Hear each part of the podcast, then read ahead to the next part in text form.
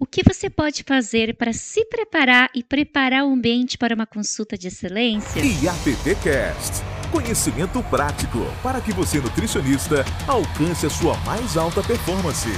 Eu sou Ana Paula Pujol, nutricionista. Eu ajudo nutricionistas a atenderem com segurança, resultado, empatia e muita leveza.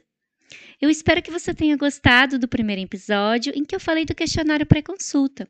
E se você ainda não ouviu, sugiro que ouça antes de ouvir esse episódio.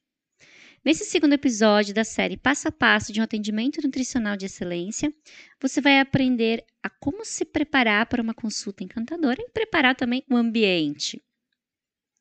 Como você se prepara para uma consulta encantadora? Aquela consulta que você transmite segurança e tranquilidade, que você sabe exatamente como conduzir o atendimento, que você tem convicção sobre o método que você vai utilizar para a obtenção do resultado.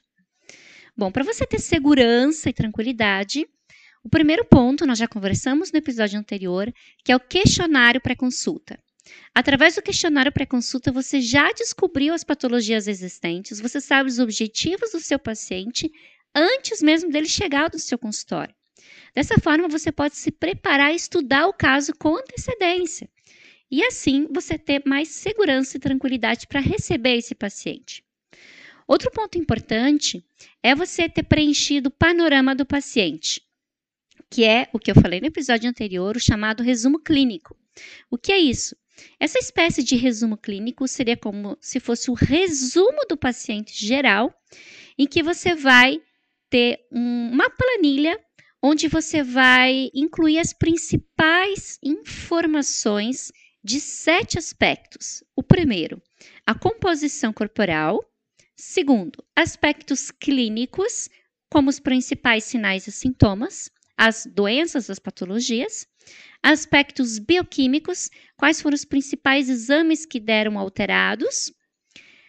O quarto, a alimentação, os principais erros alimentares, os principais pontos que o paciente vai precisar melhorar ao longo da sua jornada.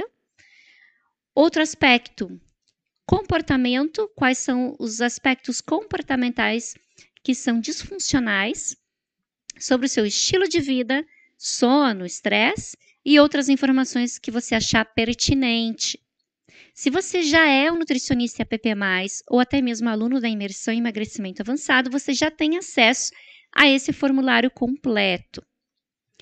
Você também pode pensar na abordagem que vai utilizar na consulta, considerando então esses aspectos do resumo clínico e também as dificuldades e objetivos descritos no questionário previamente. Outro ponto que é muito importante para você ter segurança e tranquilidade para atender o paciente e promover uma consulta encantadora é lembrar das perguntas poderosas do questionário pré-consulta, que para mim são as duas principais. Primeira delas, quais são os principais limitadores que dificultam e impedem o emagrecimento ou mudança de hábito alimentar? E o segundo é como você acha que eu posso ajudá-lo a atingir os seus objetivos. Aqui você vai realmente identificar quais são as principais dificuldades que o paciente acha que ele tem para o tratamento e aos poucos você vai quebrando cada objeção, né, para que você auxilie nesse processo. E também qual é a expectativa que o paciente tem de você. Né? Ele vai ver que você é um profissional que gera resultado quando você atinge a expectativa que ele tem. Só que se você não sabe qual é a expectativa que ele tem de você, dificilmente você vai conseguir suprir essa expectativa. Então, digamos que você viu no questionário pré-consulta que o principal objetivo do paciente é emagrecer e que o principal limitador é seu final de semana. E na segunda pergunta, você viu que a resposta é que você pode ajudá-lo motivando. Então, esse seria um paciente que você teria que investir um tempo maior da consulta em motivação, porque é isso que ele espera de você. Você vai precisar trabalhar com esse paciente alternativas para o seu final de semana. Vai explicar que se o objetivo dele for emagrecer, não adianta ele fazer de segunda a sexta e compensar no final de semana. Você vai precisar trabalhar com ele alguns aspectos que auxiliem ele a a superar o seu principal limitador, que é o final de semana. Um outro aspecto é preparar o ambiente para receber o seu paciente. Preparar um ambiente limpo, confortável, um aroma, uma música ambiente, tudo isso demonstra muito carinho com o paciente. Demonstra que você realmente se preocupou em receber o melhor, em receber da melhor forma possível. Inclusive nos atendimentos online, se você tiver um cuidado com a câmera, com a iluminação, com a interrupção, com o próprio ambiente, né, a decoração do ambiente, tudo isso demonstra muito carinho com o paciente. No ambiente presencial, você pode preparar o ambiente com cheirinho personalizado. Algumas farmácias de manipulação hoje já desenvolvem uma linha de perfumaria específicas para ambientes. Você já deve ter entrado em alguma loja Vou citar aqui um exemplo de uma loja, M. Martin. Cada vez que eu entro, tem sempre o mesmo cheiro. E quando eu passo na frente da loja, eu sinto aquele cheirinho e, obviamente, se eu sentir esse cheiro em outro local, eu vou lembrar da loja. Ou seja, você tem um, um, aroma personalizado. Tudo isso faz parte da personalização e do carinho com o ambiente. Você pode utilizar também aromaterapia, uso de óleos essenciais em difusores, óleos essenciais, por exemplo, para o relaxamento, para o bem-estar, onde você pode associar lavanda, lemongrass e laranja.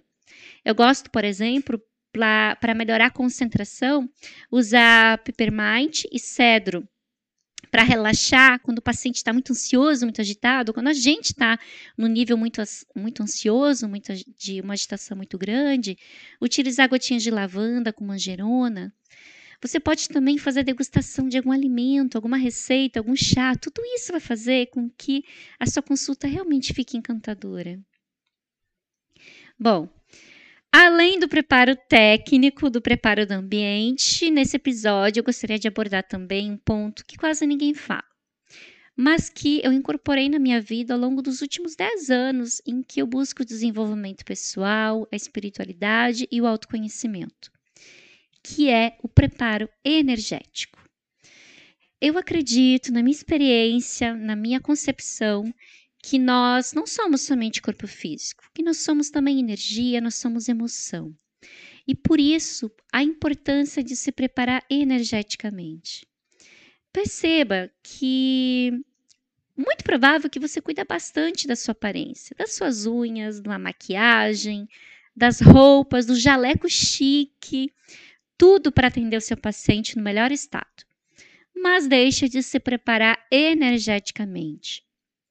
E aqui, seja qual for o seu credo, religião, meditação, oração, respirações profundas, são exercícios simples e que ajudam a trazer foco, serenidade e alinhar as suas emoções. A minha sugestão é que, entre um paciente e outro, você respire, acalme a sua mente, desapegue-se dos pensamentos do paciente anterior e foque no momento presente. Antes de conversar com alguém, de dar uma aula, de atender um paciente, eu costumo sempre fazer uma oração para que Deus me conduza a ser o seu instrumento na vida da pessoa que vai entrar no meu consultório, na minha sala de aula. Que eu possa ser luz, que eu possa ser fonte de paz e de sabedoria. Bom, nesse episódio eu falei sobre o preparo para uma consulta encantadora, que inclui o preparo técnico, o preparo do ambiente e também o preparo energético e espiritual. No próximo episódio, eu vou falar da consulta nutricional.